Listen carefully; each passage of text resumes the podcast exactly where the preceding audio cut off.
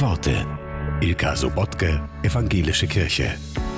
Der Schriftsteller Ingo Schulze erkennt mit seiner kleinen Tochter das Wunder des Lebens.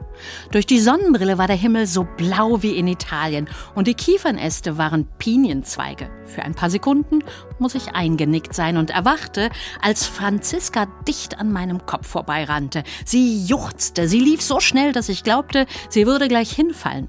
Franziska blieb stehen, streckte den Arm vor und rief, das ist? Es war ein vollkommen makelloses Stück Orangenschale.